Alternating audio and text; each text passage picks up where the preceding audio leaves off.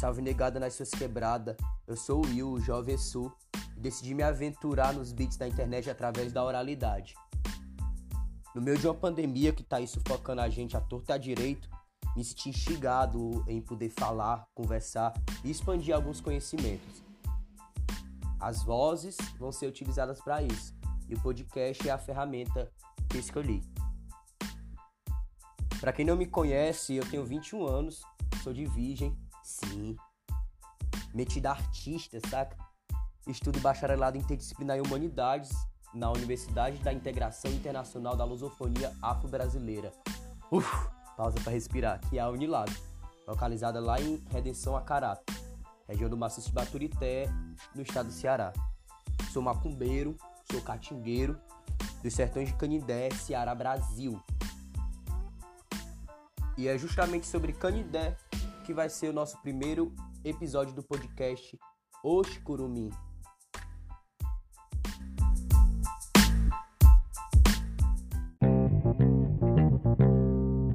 Abençoa os filhos teus, dai-lhes crença,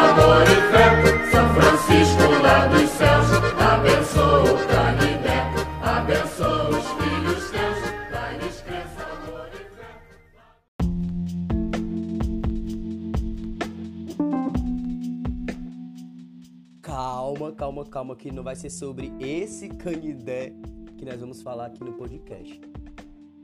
Mas antes de avançar para o que nós vamos falar de fato e abordar de fato nesse podcast, é necessário também a gente explanar um pouco sobre esse canidé.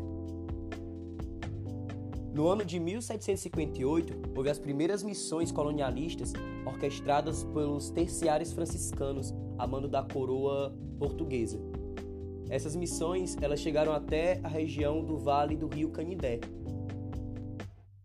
Já em 1764, ou seja, seis anos depois dessas primeiras missões, esse território já era dividido em latifúndios e já havia criações de gado, também lavouras.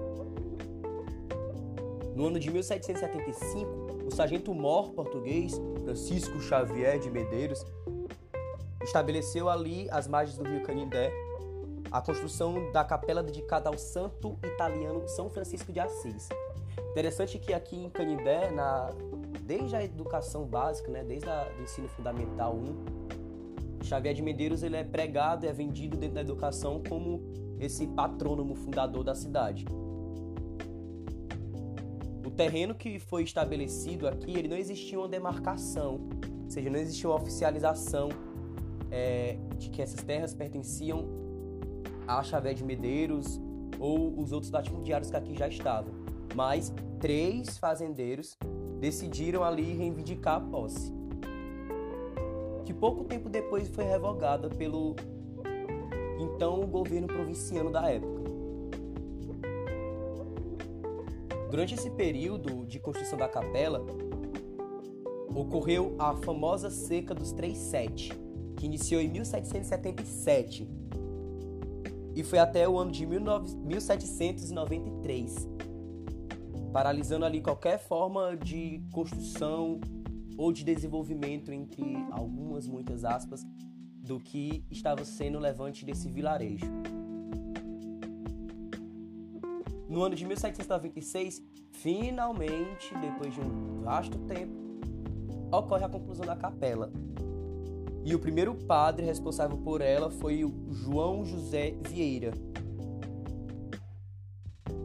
O capitão Jerônimo Machado doou a imagem do santo até que até hoje está lá, São Francisco, de mais ou menos uns 80 centímetros, um metro de altura. No início do século XIX, já havia relato de romarias que vinham até Canidé. As pessoas se deslocavam até aqui. Isso, com menos de 20 anos que a capela tinha sido construída, já se levantava dentro do sertão cearense um imaginário de local sagrado, sacro, para os devotos católicos, que naquela época de se passar eram poucos também. Aqui, tendo em vista que o território do Ceará foi um dos últimos territórios dessa região do Nordeste a ter uma colonização mais efetiva por via dos portugueses e em algumas regiões pelos holandeses. Em 30 de outubro de 1817, e o rei Dom João VI, que era o rei de Portugal, elevou a capela à categoria de igreja, igreja matriz, a qual o primeiro vigário, o padre Francisco de Paus Barros, tomou posse no ano seguinte. Já em 1818, o povoado é elevado à vila e demarcado o território à margem do rio que dá o nome da vila. Até então, era chamado de São Francisco de Assis de Canidé, em referência à imagem do santo pregada aqui e ao rio que magiava a capela. Mas politicamente, Canidé obteve sua emancipação após o presidente da província do Ceará, o Ignácio Correia de Vasconcelos, ter dividido o território provinciano. Em 25 de agosto de 1914, conforme a lei estadual número 1221, a vila de Canidé passou a ser denominada como cidade, retirando São Francisco de Assis e ficando apenas como Canidé. Pela lei número 9, 1990, de 5 de agosto daquele mesmo ano, a antiga denominação de intendência foi substituída por prefeitura e foi nomeado o primeiro prefeito de Canidé, Antônio Monteiro Filho, que é o Citônio Monteiro. Aqui em Canidé, essa família Monteiro até hoje tem um poderio político dentro das decisões do que é orquestrado nos gabinetes da prefeitura e do legislativo. Inclusive, o último Monteiro a ser prefeito foi caçado no começo desse século, do século 21, que a gente está agora. Canidé se estabeleceu dentro de um cenário estadual, regional, como um grande centro religioso católico. É o décimo município com maior população do estado do Ceará e tem nas fontes de economia o turismo religioso e a agricultura como os maiores polos de produção. Mas esse município, que eu conto a história para vocês, é, essa história oficializada, ele resguarda uma história muito mais sangrenta do que esses números e esses dados nos, nos dão. Esse Canidé, ele é escrito com C. Isso faz total diferença. Esse C demarca a colonização cristã catequética de um centro colonialista que Canindé se transformou. Desde o século XIX ocorrem romarias e cada vez mais o número de pessoas vem até Canindé é, nesse sentido de presenciar a figura desse santo católico italiano e de mencionar esse território como um território de domínio da Igreja Católica. Mas acontece que existe uma história antes desse domínio. Existe um povo antes desse domínio, durante esse processo de domínio e que até hoje resiste dentro do território de Canidé. Se o Canidé com C se estabeleceu como hegemônico, existe um Canidé com K e ele se reivindica dentro desse território também. Ele é Canindé, Carão, Quilombola, Favela e Campo.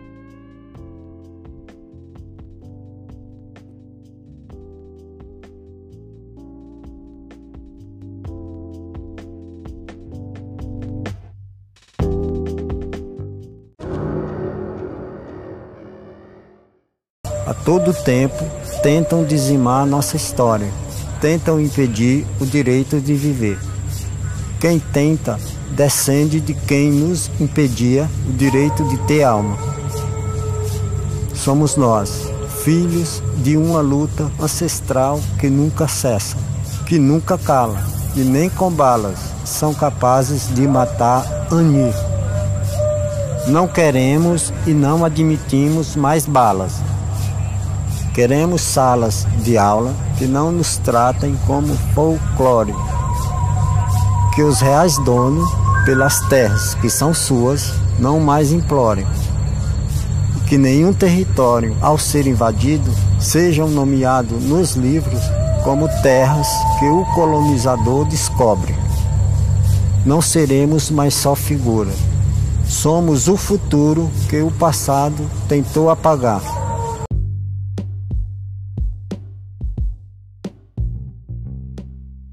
A fala que a gente acabou de ouvir é um trecho da abertura do álbum Ritual, da Solta MC, uma rapper lá de São Paulo. Na fala, o mestre Warakedizan traz um tanto daquilo que a gente está tentando elucidar nesse podcast. Aí, para poder somar, convidei Zucanidé para o nosso primeiro podcast. Ele é indígena do povo Canidé, Dedos Fernandes, localizado no município de Aratuba, vizinho aqui a Canidé. Então, sem mais delongas, eu vou logo passar o papo para ele. Fala, Zu!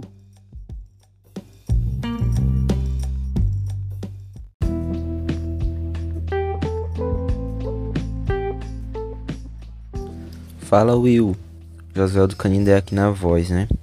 É, como tu já disse, eu sou indígena aqui do povo Canindé, é, habitante da aldeia Fernandes, aqui na Serra de Aratuba, no maciço, né? É, e o meu povo é um povo que hoje em dia está em torno de 1.200 indígenas, é, tanto na aldeia Fernandes como na aldeia Balança e também na aldeia Gameleira. É, o povo Canindé é um povo que era é, originário, né, habitualmente da região ali de Mombaça e do Vale do Curu, é, que por conta da, da expansão, né, da criação de gado, é, acabaram sendo cada vez mais expulsos de suas terras e também por conta da seca, é, passando de, por diversos processos de imigração, né, até chegar é, à atual área que habita hoje, tanto no município de Canindé como aqui na Serra de Aratuba. O meu povo possui esse nome por conta é, de uma tradição que antigamente havia entre o meu grupo indígena aqui dos Canindé, que era de dar nome é, ao povo pelo nome do chefe que tinha. Um dos últimos registros de chefes que tinha desse povo era o povo Janduí, que tinha o mesmo chefe Janduí, que teve seu filho, que se, passou a se chamar Canindé. E posteriormente, com a morte de Janduí, Canindé assumiu, e então o povo passou a ser chamado Canindé. Canindé, né, o chefe Canindé, tinha esse nome por conta é, da semelhança que o mesmo tinha com a arara, que tem o mesmo nome, é, por conta do barulho que fazia em suas guerras e também em suas negociações. Este chefe Canindé ficou conhecido por um acordo, que foi o primeiro acordo que fez com os colonizadores europeus, que era um acordo de paz Posteriormente, né, esse acordo veio a ser descumprido por parte dos colonizadores, que o que acabou é, dando início também à série de migrações que eu falei anteriormente. Então o povo Canindé chega àquela região, que hoje compreende todo o município de Canindé, dar nome à região e em seguida é, se evade subindo ainda mais para a serra, né, à procura de água e comida, que era o que era mais escasso nas épocas de seca. Então o povo vem migrando, mas sempre preservando né, o nome do último chefe que teve, que era o chefe Canindé, o que se mantém até hoje. Esse nome é, tanto tem a mística do rei Canindé, que a gente conhece na Jurema, como também na mística indígena e na Umbanda como um todo, né? Que se cultua o rei Canindé que é uma grande entidade que, por ter tanto significado histórico como significado místico, é muito importante.